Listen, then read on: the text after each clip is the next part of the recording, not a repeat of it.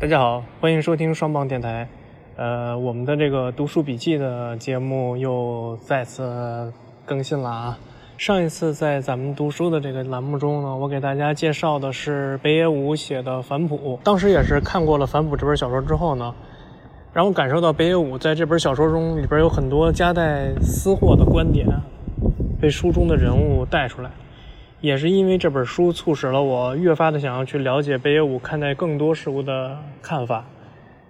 于是我找到了北野武的《小酒馆》这本书。这本书以生死的问题、教育的问题、关系的问题、规矩的问题、电影的问题五个章节构成。从北野武儿时的经历到成名前的种种磨难，还有他著名的车祸事件，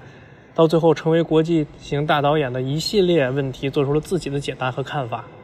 让人看后大呼过瘾。在看《反哺》这本小说的时候，我就经常在想，北野武这家伙真的是敢说啊！就经常利用一些书中人物的嘴，道出了一些日本影视圈内部的一些潜规则。比如说，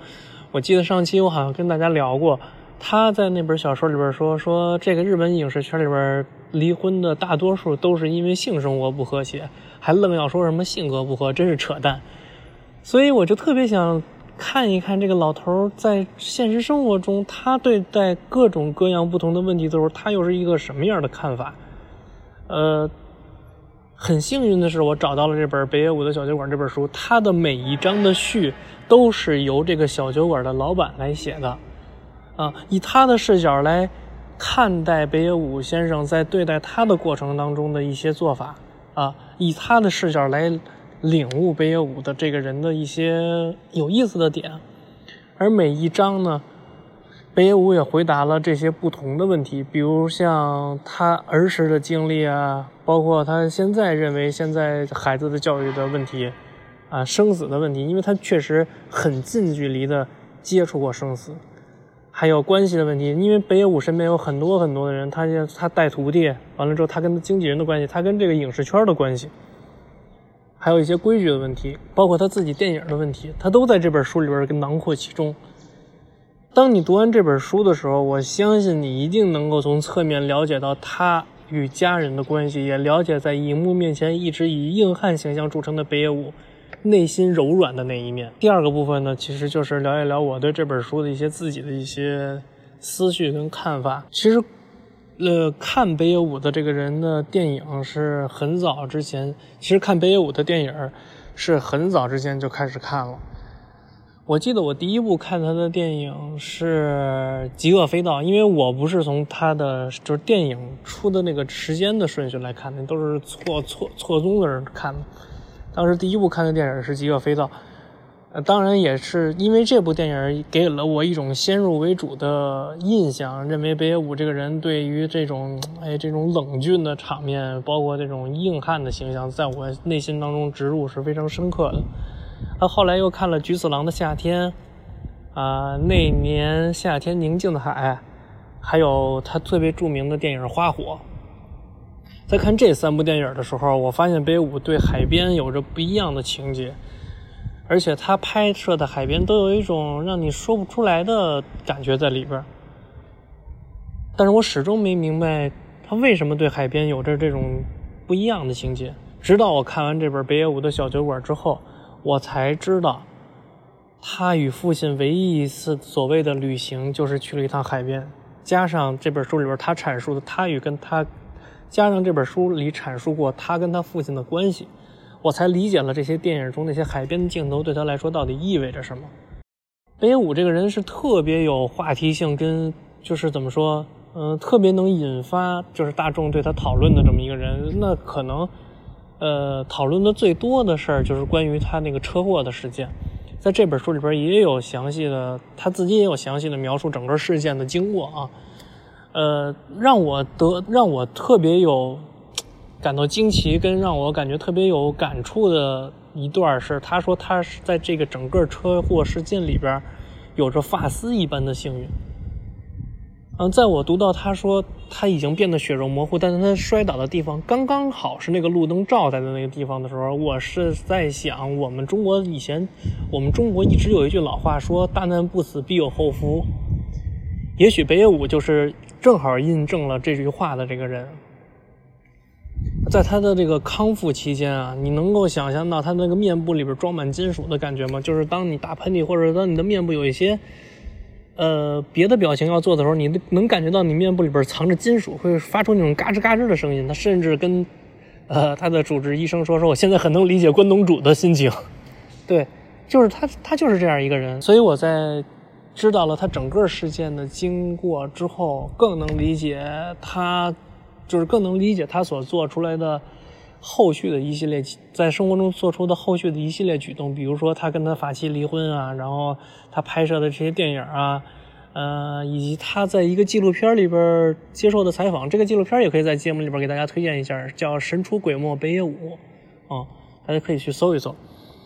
嗯，所以我就更能理解他在一些电影镜头，包括他想通过电影来表达的一些想法。以及他在生活中说的那些毒舌的话，因为我相信，只有经历过生近距离接接触过生死的人，才能够把生活看得这么的透彻吧。关于规矩的问题，一个人能懂规矩、守规矩，让每个和他相处的人感受到自在和不难受，是一件多他妈难的事儿啊！真的，我当时看这本书的时候，我一直在想，这是一件多他妈难的事儿，能够让每个人喜欢的，只有他妈人民币吧。这话说的，嗯，真的让每个人喜欢的只有人民币，而北野武所谓的军团，就是他们管那个北野武的那个圈子叫军团，能够让身边的人一直喜欢他、敬仰他啊，并且让每个跟他接触的人都能够在他这儿受到尊重，这是我觉得他，我我认为他独有的一种人格的魅力，嗯。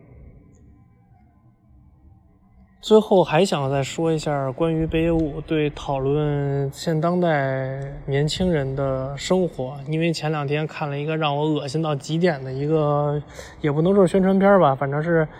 呃，反正是让我恶心到极点的这么一个视频啊，是某个网站出的，名字叫后浪，呃，那个惺惺作态啊，就包括那种。文本上的言语让我恶心到已经就是想作呕，真的就是，尤其是当我看过了北野武的《小酒馆》这本书，在北野武对待年轻人的看法，他提出对年轻人的批判，跟对宅男、互联网游戏，呃，现在家长对孩子的教育这一系列他的看法之后，我才觉得，我更觉得这个所谓的后浪的这个视频是非常虚伪的。因为北野武的这些话能够在小说里边出版，能够让我们看见是非常真实的。这个才是一个真正的年长者应该对后来人说的话，应该告诉他们你们在做什么，你们的生活有哪些是操蛋的，完了你们的生活有哪些是可以自我修复、回到正轨的，而不是灌输所谓的鸡汤，灌输所谓的说啊一代更比一代强。的这些，嗯，让人看似很有鸡汤感觉的东西，实则很害人。哦，今天特别想给大家借着这个机会推荐这本书吧。我我相信每一个读过这本书的人，也会在不同的角度重新审视自己的生活，呃，包括对待家人啊，包括对待子女，嗯，以及对待自己的事业吧。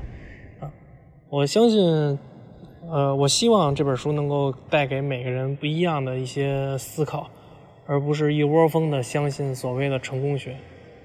嗯，这里也做一个预告，下一期我们的读书节目会给大家讲一本关于法律方面的入门书，也是因为最近的疫情的期间吧，很多同学都面临着失业呀，完了有些法务的问题。虽然我也不是法律方面的专家。但是我觉得读完这本书之后，可能会对你的生活有一点点帮助，那么我就感到很幸福了。好，谢谢大家收听本期的节目，呃，也感谢大家一一直以来对双方电台的支持。我们下期再见，再见。